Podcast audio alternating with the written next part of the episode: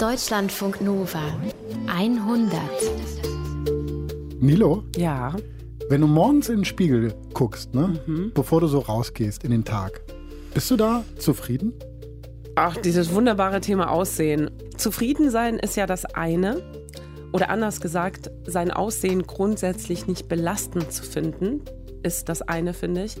Aber sich jeden Tag schön zu finden, das ist echt was anderes. Also jeden Tag sich immer gleich schön zu finden, so ohne Steigerung, ich glaube, das kann eigentlich kein Mensch. Ich auch nicht. Ja, ist ja auch total tagesformabhängig. Ja, ne? total. Gibt immer so Sachen auch, die man selbst an sich schön findet, andere wieder nicht und so. Ja, es sind so viele Faktoren. Äh, weißt du, ob du ausgeschlafen und erholt bist. An manchen Tagen strahlst du, an anderen nicht. Also ich, du, ich, wir alle. Da machen wir alle. Genau. hat so ein Glow oder eben nicht. Es Genau. kommt auf sowas Banales wie das Licht vor dem Spiegel an und so weiter und Auch. so fort.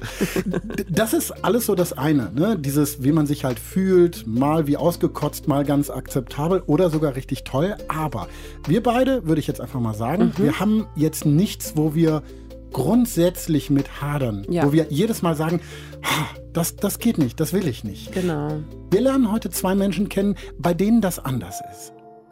Wenn dein Aussehen dich daran hindert, du selbst zu sein, heißt Ausgabe 202 der 100.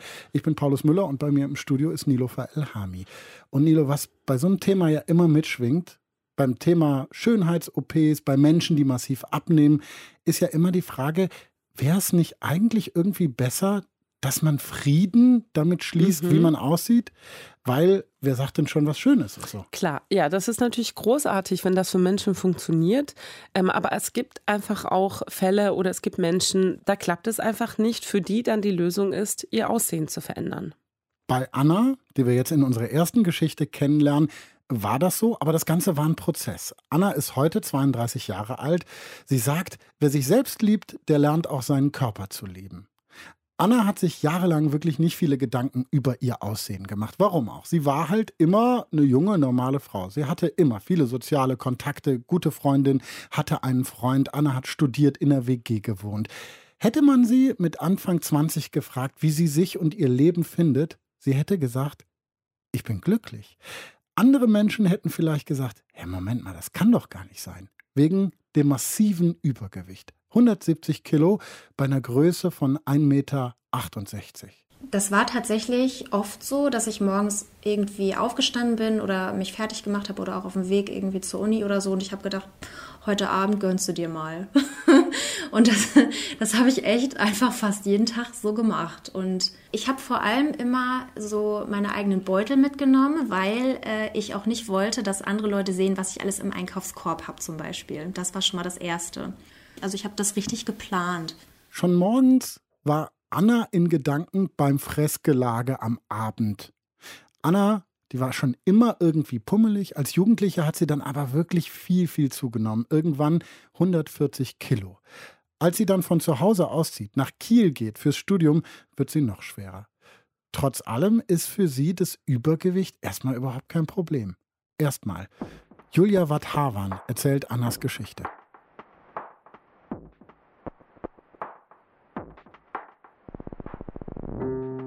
Also Anna hat schon immer gern gegessen, vor allem aber viel. Und als sie noch bei ihren Eltern wohnte, da hat ihre Mutter auch schon mal was gesagt, wenn sie sich beim Essen nachholte. Und Anna wusste auch, dass es nicht gut ist, aber sie sagt, sie konnte einfach nicht anders. Und in der neuen Stadt dann kann sie ihr Hobby ohne Einschränkung ausleben. Also sie wohnt zwar in einer WG, hat aber mit ihrer Mitbewohnerin nicht wirklich viel zu tun und ist also beim Essen ungestört. Und das Einkaufen wird in dieser Zeit zu einem richtigen Ritual. Wenn man so in den Supermarkt reingeht, kommt ja meistens zuerst so Obst und Gemüse. Bin ich natürlich dran vorbeigelaufen. So. Mein Ziel ist immer klar gewesen. Ich gehe direkt äh, ja, zur Schokolade eigentlich erst, stehe dann vor dem Regal und da ist schon so ein bisschen bei mir immer der Moment gewesen, dass ich so gedacht habe, oh, endlich, endlich, hier fühle ich mich wohl, so, ich weiß, das ist lecker und das tut mir irgendwie gut. Natürlich tut es mir nicht gut, aber es tut mir irgendwie für die Seele gut. Und dann packe ich mir bestimmt so zwei, drei Tafeln Schokolade ein. Am besten so Nougat, also sowas richtig krass Mächtiges. und gehe dann weiter und stecke vielleicht äh, im Vorbeigehen nochmal so eine Packung Toffifee rein oder ja, sowas wie so Schokoküsse oder sowas. Ja, und nach dem ganzen Süßkram kommt dann herzhaft. Anna läuft als nächstes zum Chipsregal und nimmt auch gleich mehrere Tüten, damit sie später eine Auswahl hat. Und dann geht sie noch zum Eis. So Schokolade mit Keksteig zum Beispiel mag sie am liebsten und packt eben alles ein und freut sich auch dabei richtig. Bevor sie aber nach Hause gehen kann, muss sie noch eine Hürde überwinden. Wenn du dann zur Kasse gehst, da habe ich schon immer irgendwie so Bauchschmerzen bekommen, weil das war dann der Moment, da musst du dich dann outen. So, dann gehst du an die Kasse als jemand, der wirklich auch dick ist und packst da deine Taschen aus und auf dem Band liegen dann nur ungesunde Sachen. Ja, jeder Blick wird irgendwie dann von mir interpretiert, so dass ich konnte diese Blicke eigentlich so richtig sprechen hören. So, was will die Dicke denn hier mit der ganzen Schokolade oder mit den ganzen Chips? Und oh mein Gott, guck mal, und dann tuscheln da welche. Und das war wirklich das Allerschlimmste für mich. Ne? Und wenn es dann irgendwie zwei, drei Tage hintereinander waren, habe ich dann zum Beispiel auch geguckt, dass ich nicht immer zur gleichen Kassiererin gegangen bin, weil ich mir dann auch gedacht habe, was denken die sich denn über mich? Und da habe ich dann auch irgendwie gar nichts gesagt, auf den Boden geguckt und schnell meine Sachen nachher eingeräumt und bin dann raus und dann war wieder okay. Wenn Anna dann zu Hause ankommt, macht sie als erstes den Fernseher an und dann setzt sie sich so aufs Bett und verteilt ihre Einkäufe so um sich herum. Als erstes isst sie die Schokolade und zwar nicht so langsam und genüsslich, sondern tatsächlich wie ein Brot. Kaut das richtig, statt sich mal ein Stück auf der Zunge zergehen zu lassen. Und danach kommen dann eben die Chips und das Eis. Und sie schafft zwar nicht immer alles, aber sie isst, bis ihr schlecht wird. Manchmal kann sie nicht mal mehr aufstehen und vielleicht putzt sie sich noch die Zähne, schläft aber auf jeden Fall in der Nacht total unruhig und hat auch oft morgens Bauchweh. Trotzdem kommt es eben vor, dass sie ihr Fressgelage schon am nächsten Tag wiederholt. Ja, und wenn man alte Fotos von Anna anschaut, dann wirkt sie total unscheinbar und das, obwohl sie so dick ist. So das braune Haar trägt sie schulterlang und dazu eben Jeans und Pulli und die Arme wölben sich so um den runden Oberkörper, der irgendwie wie eine Begleiterscheinung wirkt, aber jetzt nichts, dem sie viel Aufmerksamkeit schenkt. Sie hat mir auch erzählt, dass der einzige Spiegel in der Wohnung im Bad hing und nur ihr Gesicht zeigte. 170 Kilo, das muss man sich mal vorstellen. Und Anna kennt auch den Impuls, den die meisten haben, wenn sie das hören. Sie denken, das ist nicht gesund und damit kann doch niemand glücklich sein. Und es gibt auch Momente, in denen sie sich von Fremden abgelehnt fühlt, aber ausgegrenzt fühlt sich Anna nie. Weil sie hat viele gute Freundinnen und seit sie 15 war, ist sie auch in einer Beziehung. Also ihr Freund spricht sie in guten Momenten zwar auch auf ihre Gewichtszunahme an, aber er gibt ihr nie das Gefühl, sie deswegen weniger zu lieben. Anna ist also nicht einsam. Aber das Essen schränkt sie trotzdem auf eine Weise ein, die sie lange nicht wahrhaben will.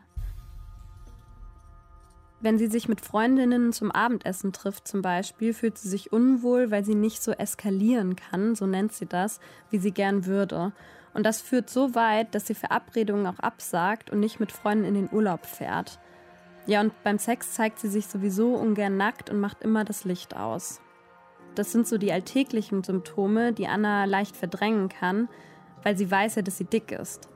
Wie dick aber, das wird ihr erst nach und nach bewusst. Einmal zum Beispiel geht sie mit einer Freundin zum Unisport, so Bauch, Beine, Po, und merkt plötzlich, dass sie ihr Bein nicht so anwinkeln kann wie die anderen. Und damit hat sie überhaupt nicht gerechnet. Und beim Shoppen zum Beispiel passt ihr irgendwann auch die größte Hose in der übergroßen Abteilung nicht mehr und da bricht Anna noch in der Umkleide in Tränen aus. Ja, und irgendwann wirkt sich ihr Gewicht eben auch auf ihre Gesundheit aus. Ja, meine Periode ist mehrere Monate ausgeblieben und ich bin immer so eine, auch schon immer gewesen. Ich habe dann immer total Panik bekommen, dass ich schwanger bin, was eigentlich nie sein konnte, aber war so. Und dann habe ich auch einen Schwangerschaftstest gemacht, der war aber negativ. Dann ist das mehrere Monate ausgeblieben und am Anfang dachte ich so, ja, okay, dann ist es ja positiv, weil die nervt sowieso nur. Aber nach ein paar Monaten habe ich schon so gedacht, ist ja schon komisch. Dann habe ich auch ein bisschen gegoogelt Und da habe ich dann eben erfahren, dass das auch damit zusammenhängen kann, dass das Gewicht eben zu hoch ist. Als ich das gelesen habe, wusste ich schon automatisch, dass es bei mir hundertprozentig der Fall ist. Da ist Anna Mitte 20 und schon seit Jahren nicht mehr beim Frauenarzt oder irgendeinem anderen Arzt gewesen, weil dann hätte sie ja hören müssen, was sie ja mit Sicherheit alle gesagt hätten, nämlich, dass sie extrem übergewichtig ist. Und auch als ihre Periode ausbleibt, nimmt sie das zwar als Alarmsignal ihres Körpers wahr, schiebt es aber, wie alle anderen Signale, erstmal wieder von sich. Also in dem Moment hatte ich ja gar keinen Kinderwunsch und wusste auch, dass es in den nächsten Jahren noch nicht so weit ist. Von daher hat es mich in dem Moment nicht so sehr eingeschränkt oder das war nicht so relevant für mich. Trotzdem arbeitet es in Anna, auch wenn sie das nicht direkt wahrnimmt. Und sie hat auch schon öfter versucht abzunehmen, also in der 12. Klasse zum Beispiel, da war sie ungefähr 18, geht sie mal mit einer Freundin zu Weight Watchers. Und das Besondere bei diesem Abnehmprogramm ist ja, dass man essen kann, was man will und vor allem auf die Mengen achtet, was ja Annas größtes Problem ist. Und jedes Lebensmittel ist da mit einer Punktzahl versehen und je nach Körpergröße und Gewicht darf man eben nur eine bestimmte Summe am Tag zu sich nehmen. Und ja, Anna geht eben mit und denkt, boah, meine Mutter wird richtig stolz sein. Und das ist dann vielleicht auch das Problem, weil sie tut es halt nicht für sich. Trotzdem nimmt sie im ersten Jahr 40 Kilo ab. Ihr gefällt die Struktur und die Atmosphäre des Programms, in der es allen so geht wie ihr, wo sie eben nicht ermahnt wird oder mit den Sorgen anderer konfrontiert wird. Und sie hat auch Spaß daran, sich mit Ernährung auseinanderzusetzen nur halten halt ihre Erfolge nicht. Anna wird sogar noch dicker und es geht auch ein paar Jahre so weiter, bis es ist mittlerweile Anfang 2014, es Anna einfach reicht. Und sie hat schon öfters mal Neujahresvorsätze gefasst und will auch diesmal wieder zu Weight Watchers, wie so häufig davor. Aber diesmal ist halt irgendwas anders. Also es ist der 7. Januar 2014 das Treffen findet in einer Seniorenpension statt. Die Treffen sind ja immer so an unterschiedlichen Orten. Meine Gedanken haben sich eigentlich primär darum gekreist, ob äh, die Waage überhaupt mein Gewicht anzeigt, weil ähm, ich wusste, dass äh, so normale Wagen einfach gar nicht mehr mein Gewicht gar nicht mehr anzeigen. Und da hatte ich total Panik vor. Dann habe ich mich da angestellt. Es ist ja Januar, die Leute haben alle Neujahrsvorsätze und es war dementsprechend voll. Und als ich dran war, habe ich gesagt, ich möchte mich anmelden. Und ich werde total herzlich aufgenommen und muss mich dann auf die Waage stellen. Und das war wirklich ein Moment, da habe ich so einen richtigen Adrenalinstoß bekommen und habe gehofft, bitte, bitte, zeig jetzt mein Gewicht an. Ja, dann nimmt die Leiterin mein Buch, füllt das aus und trägt mein Gewicht ein. Und da war ich schon mal erstmal erleichtert, bevor ich danach einfach wieder total geschockt war, weil die Waage zeigt 171,1 Kilo an. Und das ist schon extrem krass, ne? Trotzdem bin ich, immer wenn ich in diesem Treffen bin, total motiviert. Für Anna ist das so, als hätte sich irgendwie ein Schalter umgelegt. Sie beginnt dann zum Beispiel jeden Monat ein Bild von ihrem Körper zu machen, um sich weiter zu motivieren und verliert auch im ersten Jahr wieder direkt 40 Kilo. Die Erfolge machen sie so glücklich, dass sie das Essen vor dem Fernseher nicht mehr braucht. Sie spricht auch das erste Mal offen über ihr Abnehmen, erzählt zum Beispiel Freunden und Familie davon und hat das Gefühl, zum ersten Mal nimmt sie nicht für andere ab oder aus Sorge, sie nimmt ab, weil sie es will, weil sie sich eingestanden hat, dass sie sich unwohl fühlt und dass sie das ändern möchte. Das Abnehmprogramm gibt ihr auch außerdem eine feste Tagesstruktur, die ihr im Alltag hilft – beim Schreiben ihrer Masterarbeit zum Beispiel ist sie eine von den wenigen ihrer Kommilitonen, die sich nicht mit Essen oder Putzen ablenkt. Und sie beginnt auch, sich anders zu fühlen, sich anders wahrzunehmen. Anna sagt, schön fand sie an sich eigentlich nie etwas, außer vielleicht ihre langen kastanienbraunen Haare.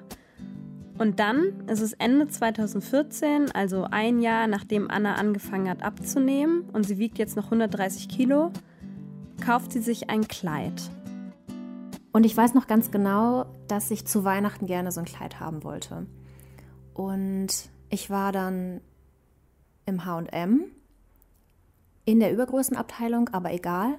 Und da hing dieses Kleid. Es war schwarz und es hatte so einen schön ausgestellten Rock. Es hatte so einen V-Ausschnitt und so Ärmel bis zu den Ellbogen und es war so knielang.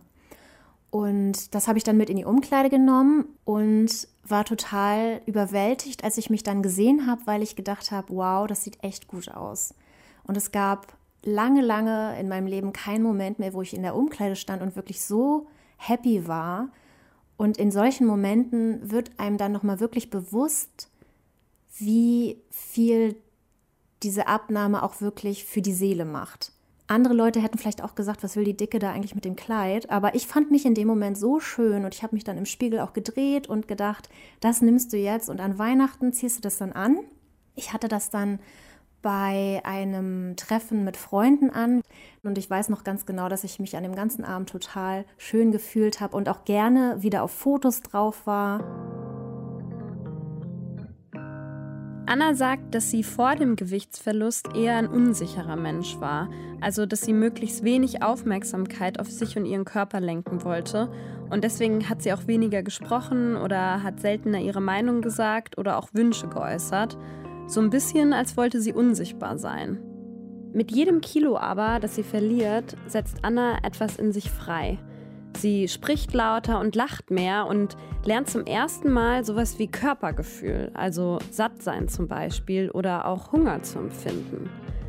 Und dann macht sie auch eine Erfahrung, die völlig neu für sie ist. Da ist sie mit ihrer Freundin zum Feiern in ihrem Heimatort Bad Segeberg verabredet und hat bereits das Gewicht erreicht, was sie seitdem hält, also 78 Kilo, das heißt fast 100 Kilo weniger. Und dann passiert etwas, damit hat Anna nicht gerechnet. Also ich bin mit meiner besten Freundin zum Oktoberfest gegangen. Wir zu zweit, wir hatten beide Dirndl an. Und in dem Dirndl habe ich mich auch echt schön gefühlt. Und das Wetter war total super. Wir waren kurz im Zelt und sind einmal rumgelaufen, geguckt, ob man jemanden kennt, wollten dann raus zur Toilette und als wir durch die Tür gehen, ähm, geht auf einmal jemand neben mir, spricht mich an und sagt, boah, bist du hübsch. Und dann habe ich geguckt und dann war das ein Mann, den ich auch gar nicht so unattraktiv fand, habe aber gar nicht so richtig reagiert, sondern bin mit meiner Freundin weitergegangen. Er ging aber weiter neben uns, wollte anscheinend auch zur Toilette und ähm, ja, hat einfach weitergesprochen, hat gefragt, wie ich heiße, wie alt ich bin, ob ich von hier komme. Und ich habe tatsächlich fast gar nicht reagiert, bin dann schnell eben zur Toilette gelaufen. Und als wir rausgehen, hat er da eben gewartet und ist dann mit uns reingegangen und hat dann auch noch gesagt, an welchem Tisch seine Freunde und er sitzen und dass wir ja mal vorbeikommen könnten und er mir ja was zu trinken ausgeben würde. Und ich war echt so perplex, ähm, weil ich normalerweise nie diejenige bin, die von Männern angesprochen wird. Anna sagt, das war einer von vielen Momenten, in denen sie merkt, boah, da sind Gefühle in mir, die kenne ich so gar nicht. Sie will sich und ihre Umwelt quasi neu entdecken. Und sie versucht das dann auch mit ihrem Freund, also dem Menschen, der mit ihr buchstäblich durch dick und dünn gegangen ist. Als sie im Studium zusammenziehen zum Beispiel, lebt Anna ihre Fressabende noch aus, wenn er unterwegs ist. Und er macht sich dann auch Sorgen, weiß aber auch, dass er damit nicht an sie rankommt und als sie abnimmt, planen sie dann gemeinsam die Einkäufe und er isst auch alles mit, was sie kocht. Sie sind mittlerweile fast zwei Jahre verlobt und wollen im Sommer eigentlich heiraten, als Anna merkt, wie sehr sie der Gewichtsverlust verändert hat. Ich habe irgendwie mein gesamtes Leben total in Frage gestellt. Ich habe mich gefragt, ob ich wirklich jetzt heiraten möchte, ob ich mich jetzt wirklich binden möchte. Das war auf einmal alles so absolut und ich wusste nicht, willst du das noch? Das alles löst in Anna dann eine Krise aus und sie hat mir dann erzählt, sie hat ständig geweint und fühlte sich innerlich total zerrissen, so zwischen allem, was sie bis dahin kannte und liebte und irgendwie allem, was sie entdecken und lieben lernen könnte. Und ihr Freund ist natürlich vollkommen überfordert. Dann ist es der 11. März 2018 und wir hatten noch ein total schönes Wochenende Und dann wache ich aber auf und habe mich auf einmal total unwohl gefühlt. Und ich hatte ein Gefühl, das mir gesagt hat, dass das nicht mehr das Richtige für mich ist. Ich hatte die Zeit vorher auch schon immer Bedenken, aber ich hatte immer noch die Motivation, das irgendwie zu retten. An dem Morgen wusste ich aber definitiv, es gibt nichts mehr zu retten. Das ist einfach nicht mehr mein Weg und ich muss jetzt hier raus. Und dann habe ich mich für die Arbeit fertig gemacht und er stand unter der Dusche. Und ich habe nur die Badezimmertür aufgemacht und gesagt, wir müssen nachher mal reden. Und dann bin ich gegangen, bin zur Arbeit gefahren. Und dann war ich abends zu Hause auf der Couch und er kam später. Und dann bin ich auch schon irgendwie in Tränen ausgebrochen und habe gesagt, das geht so nicht mehr für mich. Und ich habe so einen richtig krassen Break gemacht und gesagt, ich kann das nicht mehr, nicht mal irgendwie die Option offen gelassen, lass uns mal darüber reden, können wir vielleicht noch irgendwie gemeinsam was retten, sondern das war für mich einfach in dem Moment oder an dem Morgen vorbei. Und ihm das zu sagen, war, glaube ich, der härteste Schritt in meinem Leben. Man muss sich das mal vorstellen, so eine Woche bevor das Paar beim Standesamt Papiere einreichen sollte, zieht Anna aus und das schlimmste Jahr in ihrem Leben bricht an. Sie verliert einen Menschen, den sie eigentlich total geliebt hat und verliert ihr Zuhause und am Ende ein Stück von sich selbst. So mit 30, sagt sie, war sie zum ersten Mal wirklich auf sich allein gestellt. Und ausgerechnet in dieser Zeit entdeckt Anna, wie stark sie geworden ist. Also sie spricht offen mit ihrer Betreuerin bei Weight Watchers über die Angst, im Essen Trost zu suchen. Und dass sie in dieser Zeit nicht wieder zunimmt, gibt ihr so viel Selbstvertrauen auch in ihrer Entscheidung. Denn trotz allem Schmerz fühlt sie sich richtig an. Und Anna hat ja gelernt, endlich ihrem Bauchgefühl zu vertrauen, und zwar nicht mehr nur beim Essen. Sie kauft sich dann auch ein Auto und zieht in ihre erste vollkommen eigene Wohnung. Zusammengefasst nochmal, also Anna hat zu dem Zeitpunkt über 90 Kilo abgenommen und wiegt jetzt noch so 78 Kilo. Und auch wenn sie sich nicht perfekt findet, findet sie sich doch auch schön. So vor allem zum Beispiel ihre großen grün braunen Augen. Und trotzdem ist es, glaube ich, wichtig an dieser Stelle zu sagen, Gewicht wollte Anna ja verlieren, weil sie sich unwohl gefühlt hat und ihre Gesundheit auch wirklich gefährdet war. Nicht, weil sie schöner sein wollte. Und sie findet es auch trotzdem wichtig, den eigenen Körper so anzunehmen, wie er ist. So Thema Body Positivity.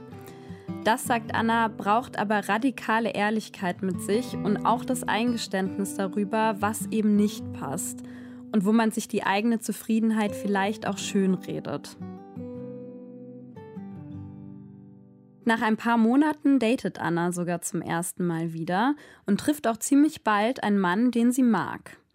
So richtig darauf einlassen kann sie sich aber nicht, denn obwohl sie so abgenommen hat und obwohl sie sich auch wohler fühlt, gibt es da immer noch etwas, das sie verunsichert. Um Annas Bauch und Brust und an den Armen und Oberschenkeln hängen so mehrere Schichten richtig schlaffe Haut, so große Lappen. Und angezogen sieht man die zwar kaum, aber in den Hautfalten am Bauch können sich zum Beispiel Ekzeme bilden. Und Anna hat außerdem weiterhin das Gefühl, etwas in sich verstecken zu müssen. Die Haut ist ja da. Und jeder neue Mann, den ich in mein Leben lassen würde, würde das irgendwann mitbekommen. Das ist der Punkt, der mich tatsächlich am meisten verletzen würde, wenn man mich deswegen ablehnt wir haben da natürlich irgendwann drüber gesprochen und er hat dann gesagt, dass er natürlich nicht weiß, ob er auf sowas klarkommt oder nicht. Und das war in dem Moment für mich gar nicht schön. Von ihm war das aber natürlich nur ehrlich, weil er noch nie mit sowas umgegangen ist oder zu tun hatte.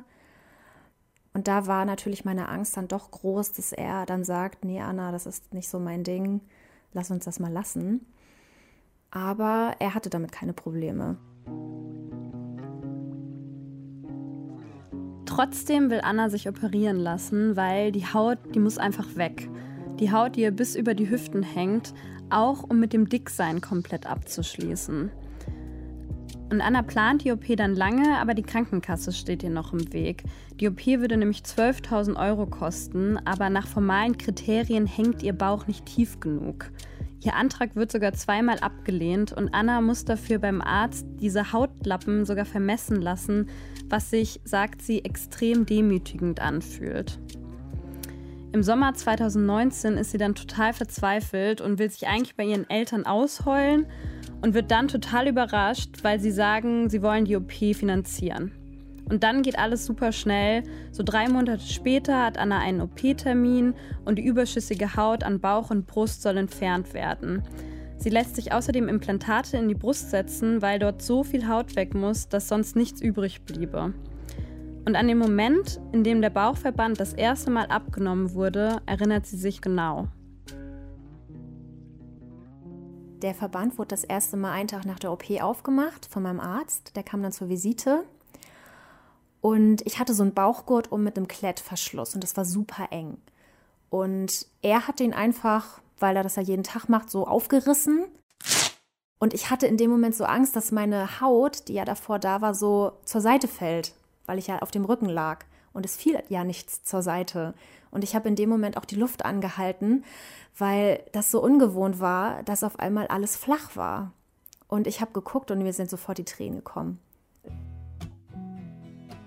Also die OP ist überstanden und sechs Jahre nachdem Anna angefangen hat abzunehmen, erinnert sie eigentlich nicht mehr viel an ihr Dicksein, außer eine Hose. Und zwar die größte Größe, die sie je getragen hat, Größe 60. Das ist so groß, dass sie da mit ihrer Freundin heute gemeinsam reinpasst. Und die Hose liegt auch bei ihren anderen Kleidern in der Schublade und wenn Anna die Schublade aufmacht, muss sie lächeln, weil sie sie daran erinnert, was sie alles geschafft hat. Ja, und der Mann, den sie vor über einem Jahr kennengelernt hat, ist jetzt auch ihr Freund. Und Anna kocht gerne und gönnt sich auch heute mal was. Allerdings kann sie das jetzt auch in Maßen, weil Essen ist nämlich kein Ersatz mehr oder kein Puffer für andere Gefühle. Und nach zwei Jahren hat sie auch ihre Tage wieder bekommen und ist wirklich froh, dass sie keine größeren gesundheitlichen Schäden davon getragen hat. Anna geht jetzt auch häufiger aus, so ins Kino zum Beispiel oder auf Konzerte und probiert auch andere Sachen wie Sportarten. Zum Beispiel war sie mal bouldern oder geht SUP fahren. Und sie sagt, dass das Abnehmen ihr vor allem klar gemacht hat, dass sie bewusster leben will. Bis ich diese Erfahrung gemacht habe, hätte ich auch felsenfest behauptet, dass mich das überhaupt nicht stört, dass ich ähm, nie andere Erfahrungen gesammelt habe, weil ich bin ja glücklich, wie ich bin. War ich auch, aber ich wollte das trotzdem erleben und ich wollte wissen, wie sich das anfühlt und gucken, ob das mich vielleicht noch glücklicher macht. Weil, wie gesagt, zufrieden ist, ist auch okay, aber es ist nicht das Nonplusultra. Und das sagt Anna nicht, weil sie denkt, alle müssen jetzt schlank sein, um glücklich zu sein, sondern eben weil sie weiß, wie es ist, wenn man das eigene Unglück so lange ignoriert, bis man langsam darin verschwindet. beeindruckend, was Anna da geschafft hat. Natürlich auch die vielen Kilos, die sie losgeworden ist, aber noch beeindruckender finde ich, dass sie erkannt hat, was sie braucht im Leben und was sie will, auch wenn der Weg dahin vielleicht schmerzhaft ist. Und vielleicht ist auch noch was wichtig dazu zu sagen. Anna hat natürlich irgendwie auch Glück dass das bei ihr geklappt hat mit dem Abnehmen und vor allen Dingen, dass sie das Gewicht dann auch nachher noch gehalten hat. Das schaffen nicht alle Menschen. Viele schaffen es nicht, auch wenn sie sich wahnsinnig anstrengen. Warum das so ist, das haben wir in Deutschlandfunk Nova auch mal besprochen. Den Link dazu findet ihr auf deutschlandfunknova.de slash 100.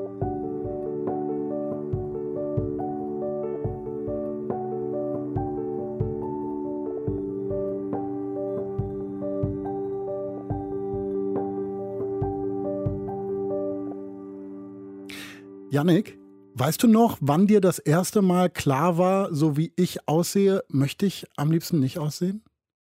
Uff, ähm. Das kam irgendwie so mit der Pubertät.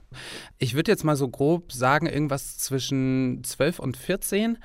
Da muss das irgendwie so, oder da ist es mir so bewusst geworden, dass ich da gern irgendwie was ändern würde. Janik Michel ist 27 Jahre alt, Journalist bei Rhein-Main TV, hat sich entschieden, sein Aussehen zu verändern durch eine Kieferoperation. Hi, hallo. Wir sehen uns gerade nicht, weil du äh, nicht mit mir im Studio bist, aber ich habe mir ein paar Videos angeschaut. Von dir auf der Arbeit, äh, als Reporter vor der Kamera zum Beispiel. Du bist ein hübscher Kerl, wie gemacht für die Kamera, muss man sagen. Dankeschön. Und hast eine unglaubliche Präsenz. Wie, wie sahst du denn vor deiner Operation aus? Ähm, ja, das ist natürlich jetzt so im Radio ein bisschen schwer zu beschreiben, aber ähm, ich hatte ein eher rundliches Gesicht und ich hatte einen ähm, zurückstehenden Unterkiefer. Also mein Unterkiefer war zu kurz, um ja so 1,2 Zentimeter ungefähr und äh, ist dann operativ korrigiert worden. Das heißt, du hattest einen Überbiss. Genau, richtig. Und der war so, dass das auch sofort aufgefallen ist, dass das irgendwie, naja, anders aussah als die meisten? Also mir persönlich ist es extrem aufgefallen. Ähm, ich sag mal so, wenn du jemanden kennenlernst oder wenn man jemanden kennenlernt, dann lernt man diese Person ja so kennen, wie sie ist. Und ich glaube, dass das vielen Menschen gar nicht so bewusst aufgefallen ist. Ähm, das war aber was, was mich persönlich sehr gestört hat. Also das war auch was, was ich irgendwie dann, ja, mit, mit 12, 13, 14, was mir extrem aufgefallen ist, auch im Vergleich zu anderen Gleichaltrigen.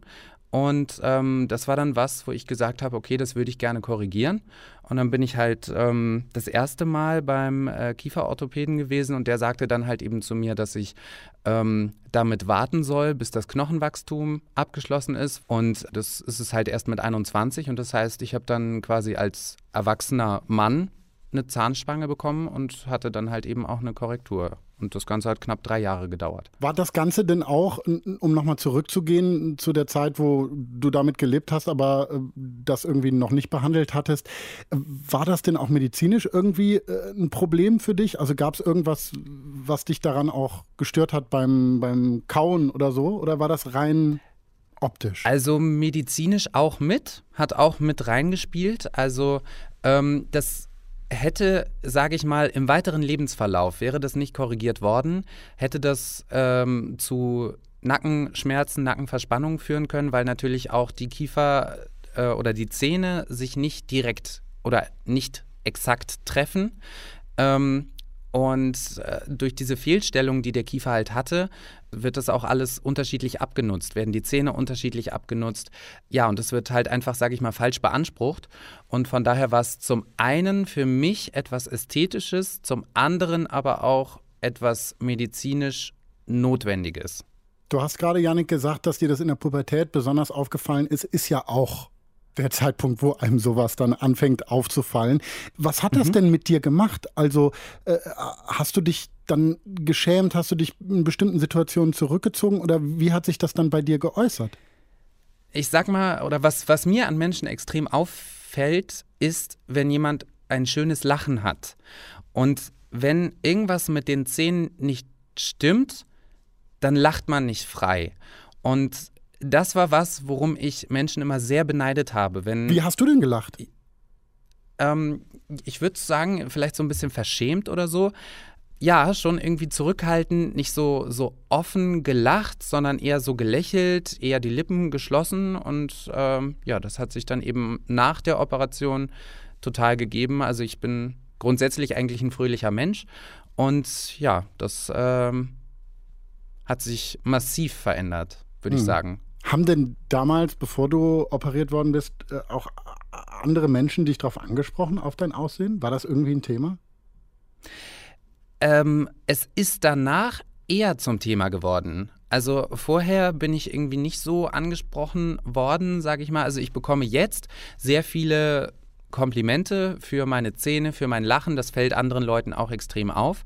Ähm, den Leuten fällt schon auf, dass da irgendwie was oder dass ich zufrieden bin vielleicht mit dem, wie es jetzt ist und das eben auch nach außen trage und ja, mich halt eben nicht, nicht verstecken muss oder mir nicht sage, oh, okay, vielleicht jetzt nicht so, so offen lachen.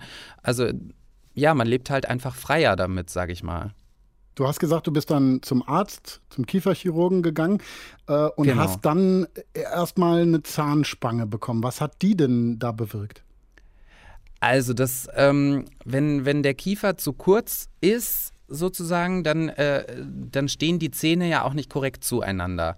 Und die Zähne mussten erstmal gerade gemacht werden oder halt in die Stellung gebracht werden. Das wird alles auf den Millimeter, Mikrometer genau vermessen, wie muss welcher Zahn stehen, damit, wenn der Kiefer dann operativ in die neue Position gebracht wird, ähm, dass dann die Zähne schon einigermaßen so stehen, wie sie äh, zu stehen haben.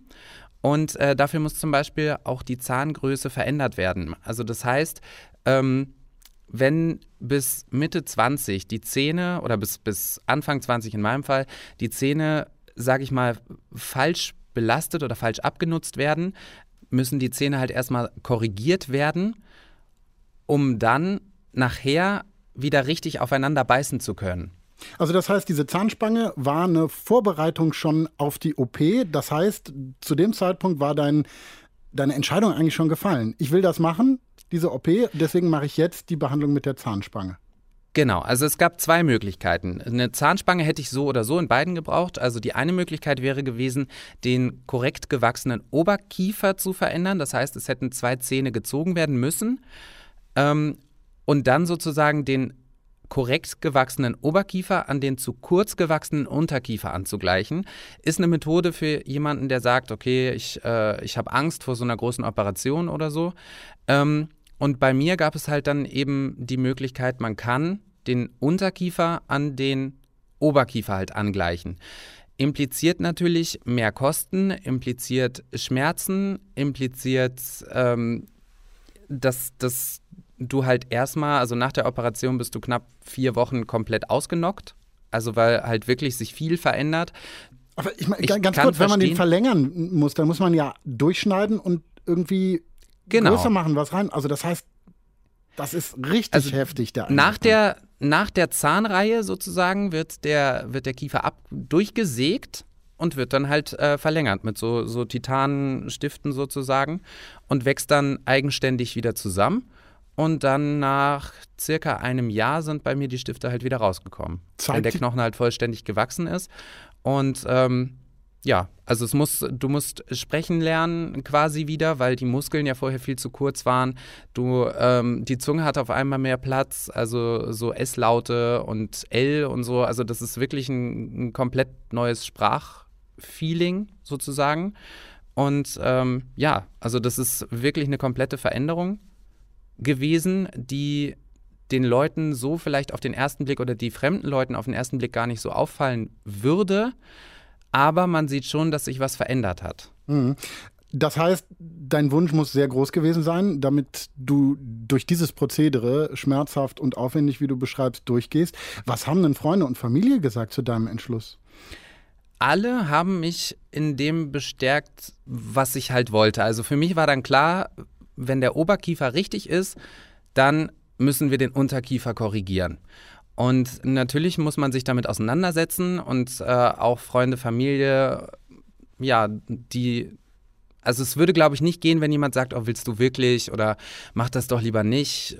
Keine Ahnung. Also da braucht man schon, denke ich, die Unterstützung von der Familie, von Freunden, die halt eben auch im Nachhinein, insbesondere nach der Operation, du bist dann ja nicht die ganze Zeit im Krankenhaus. Du bist stationär vielleicht fünf Tage eine Woche ungefähr und danach kommst du nach Hause.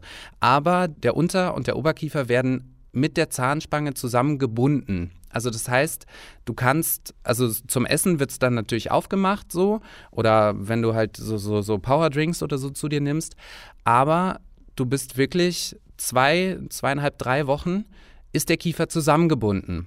Und Freunde und Familie müssen im Notfall, wenn du, keine Ahnung, dich übergeben musst oder was weiß ich, müssen den Kiefer aufschneiden können. Das oh heißt, Gott. Ja. Bei mir hatten Freunde, meine Mutter und meine beiden engsten Freunde hatten halt quasi einen Kurs, wenn mir was passiert, dass die im Notfall halt eben die, die Verbindung des Kiefers trennen können. Weil du selbst in dem Moment gar nicht dazu in der Lage bist. Okay, Wahnsinn. Ja. Dann hast du gerade auch noch gesagt, neben all diesen, ich sag mal, Qualen und den, diesen komplizierten Dingen, äh, dass es auch wahnsinnig teuer ist. Wie sieht es denn mit den Kosten aus? Also bei mir war es so, dadurch, dass ich äh, mehr als einen Zentimeter Überbiss hatte, ähm, zahlst die Krankenkasse auch, wenn du über 18 bist. Ähm, die Kosten sind hoch, sehr hoch. Also ich habe äh, im Verhältnis einen gehobenen Mittelklassewagen im Gesicht. 40.000 um, Euro oder was? Ja, also so irgendwie zwischen 30 und 40.000 Euro bewegt sich das mit stationärem Auf Aufenthalt und äh, Chirurg und äh, die Kosten für die Zahnspange und alles. Da bist du schon so in der Größenordnung mit dabei, ja. Und ein Herz kostet halt im Verhältnis, also eine Herz-OP liegt bei irgendwas 7000 Euro. Das Herz brauchst du. Die Zähne, ja, gut, okay, zur Not kann man Suppe trinken, so sage ich mal, jetzt ein bisschen flapsig. Aber ähm, das ist schon extrem teuer. Und ich weiß auch nicht, ob ich das so gemacht hätte, wenn es nicht übernommen worden wäre. Also wahrscheinlich nicht. Hätte ich gar nicht machen können. Als dann die OP rum war und auch sozusagen das Prozedere, was danach kam, als du dann dein Gesicht hattest, das du jetzt hast, äh, mhm. kannst du dich noch erinnern, was das mit dir gemacht hat? Ähm, ich würde sagen, dass mich das schon sehr verändert hat. Also ja, ich lache viel, viel freier. Ich bin, keine Ahnung, ich bin irgendwie allgemein, ja, glücklicher, weil es den Leuten auffällt, wie, wie ich so bin. Keine Ahnung, ich lache sehr viel. Ich bin, ähm, ja, einfach ein fröhlicher Mensch. Und das hat mich schon irgendwie auf eine gewisse Art befreit, sage ich mal. Ähm, ja, und ich, ich zeige das gerne. Ich zeige gerne was ich habe, in Anführungsstrichen, dass, dass ich halt äh, schöne Zähne habe und äh, jeden Morgen, jeden Abend beim Zähneputzen, also das bestätigt mich persönlich, dass das richtig war dass ich, und wie ich es gemacht habe. Und ähm, hat das auch ja. was mit deinem Job zu tun? Du bist beim Fernsehen und da geht es ganz oft um Aussehen? Damals, damals war ich noch nicht beim Fernsehen. Also, ähm, Meinst du denn, du wärst da hingekommen ohne diese OP? Vor die Kamera weiß ich nicht. Ähm, hinter die Kamera bestimmt, aber vor die Kamera weiß ich nicht. Weiß ich auch nicht, ob ich es dann gemacht hätte. Weiß ich nicht. Das kann ich wirklich nicht beantworten. Ich wollte gerade die anderen Leute nochmal ansprechen. Wie waren denn dann nach der ähm, Operation die Reaktionen aus Familie, von Freunden? Also wie das Ganze dann abgeschwollen war, das äh, dauert ja auch dann so seine Zeit ja, das hat schon wirklich was mit dem Gesicht gemacht. Es ist markanter geworden, es ist kantiger irgendwie. Ähm, ja, man sieht einfach in Anführungsstrichen männlicher aus. Oder ja, doch, schon, das ist schon so dieses, was, was man von einem männlichen Gesicht erwartet. Und das war vorher halt nicht so. Also ich habe vorher schon eher ein aus meiner Sicht rundes Gesicht gehabt und jetzt ähm, ist es halt schon eher irgendwie markanter geworden. Janik, danke, dass du uns deine Geschichte erzählt hast. Vielen, vielen Dank. Gerne. Danke auch an Julia Wadhavan, die uns Annas Geschichte erzählt hat. Bilder von Yannick und Anna findet ihr übrigens auch auf deutschlandfunknova.de. Und dass ihr sie da findet, das ist Vera Pache zu verdanken. Die hat diese 100 ins Netz gebracht. Alex Steuernow, Uwe Bräunig, Max Bubach, die haben die Geschichten zum Klingen gebracht in der Technik. Danke dafür. Und danke auch an Nilofer Elhami und Julia Roche den 100-Redakteurin. Danke euch, dass ihr dabei wart. Ihr wisst ja, wenn ihr was loswerden wollt zu dieser 100 oder sowieso Anmerkungen habt, Feedback, Kritik, was auch immer, bitte an mail.deutschlandfunknova.de schicken. Die nächste 100 gibt es in zwei Wochen. Was Frauen nicht dürfen, heißt es da. Übrigens, die 100 ist für den Deutschen Podcastpreis nominiert, ist ein Publikumspreis, heißt, ihr könnt abstimmen auf podcast-preis.de.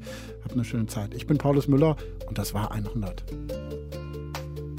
Also, was ich bei der Geschichte irgendwie besonders interessant fand, war, dass Anna ja eigentlich von einer Sucht erzählt, also etwas Ungesundem, das sie sich antut, so wie wir ja alle vielleicht Themen haben, wie Rauchen oder Arbeit oder Feiern. Jeder hat da so seine eigenen und man vielleicht lange etwas ändern will, aber der Moment, in dem man das dann wirklich macht, irgendwie willkürlich wirkt. Und das ist irgendwie einerseits unbefriedigend, weil das ja bedeutet, dann kann ich das gar nicht beeinflussen. Und andererseits hat mich das so mit dem Gefühl zurückgelassen, wenn ich das immer wieder versuche, dann finde ich irgendwann den richtigen Zeitpunkt, weil für alles gibt es den richtigen Zeitpunkt. Ach übrigens, falls ihr noch Audioaufnahmekapazitäten in eurem Hirn habt, ich hätte da was aus dem 100-Archiv, das wirklich wunderbar zum Thema passt. Denn das mit dem Aussehen verändern, das kann auch mal richtig schief gehen. Bei Felix Hutt ist das passiert. Der hat relativ früh so Geheimratsecken bekommen, schütteres Haar hier vorne. Ne? Und als dann Fußballtrainer Jürgen Klopp eine Haartransplantation hat machen lassen, da hat Felix gedacht, wow, wieder volles Haar. Das will ich auch. Ich äh, wollte mich einfach nicht der Natur beugen. Ich hatte keine Lust, die Platte und dann auch den Rückenpelz zu akzeptieren. Es ist ja auch so, dass dann äh, nicht nur Haare ausfallen, sondern Haare an Stellen mhm. hinzukommen, wo man sie echt nicht brauchen kann. Und habe mir gedacht, wenn es eine Möglichkeit gibt, es zu verhindern, warum nicht? Das hört sich jetzt erstmal harmlos an. Aber sagen wir so, die Sache mit der Transplantation, es ist nicht alles nach Plan gelaufen. Felix Geschichte hört ihr in der 100-Ausgabe 90. Haare, die Welt ist ein Salon. Deutschlandfunknova.de oder überall da, wo es Podcasts gibt. Deutschlandfunk Nova 100. Jeden Sonntag um 16 Uhr. Mehr auf deutschlandfunknova.de.